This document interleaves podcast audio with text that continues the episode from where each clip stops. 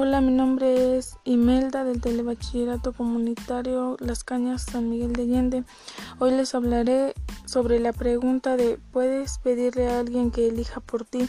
En lo personal yo creo que no estaría bien ya que al final quienes nos enfrentamos en las decisiones y en lo ya decidido somos solo nosotros aunque sí puedes pedir alguna opinión o sugerencia para que puedas decidir por lo que te gusta y convenga. Asimismo, que te traiga consigo beneficios y te sea fácil esta alternativa. Mi respuesta está basada en las ideas de el filósofo Jean Paul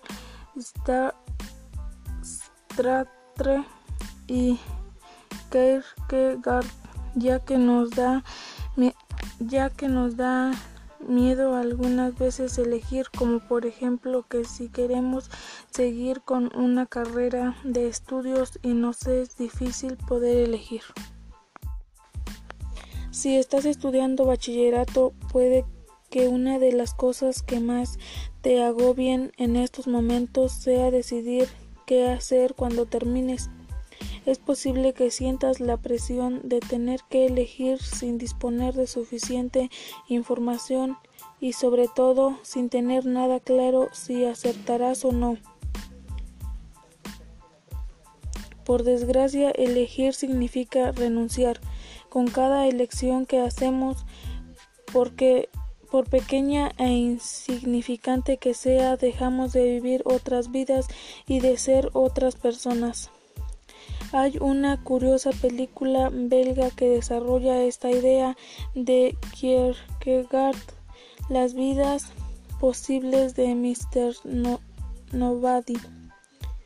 La cinta trata sobre un hombre que ha conseguido llegar hasta los 120 años y ya en su hecho de muerte recuerda las otras vidas que podría haber vivido si hubiera tomado otras elecciones. Elegir es renunciar y esto último es lo que te genera ese sentimiento que de angustia que estás experimentando que en realidad es el vértigo que nos produce la libertad. Lo que nos angustia en el momento previo a la decisión es saber qué tenemos que elegir. Después de haberla tomado, experimentaremos otro sentimiento como el remordimiento, la culpa o la satisfacción, pero ya no la angustia. Esta última surge porque nos volvemos conscientes de que podemos escoger entre varias alternativas, de que nos queda otra más que elegir aunque no queramos y de que tener la posibilidad de hacerlo implica que podemos elegir mal, es decir, que podemos desperdiciar la vida que se nos ha dado. Sentimos angustia porque somos conscientes de que podemos malgastar nuestra existencia. Puedes pedir consejos, pero no puedes esperar que otro escoja por ti. Puedes aconsejar, a otro, pero no puedes elegir por, él.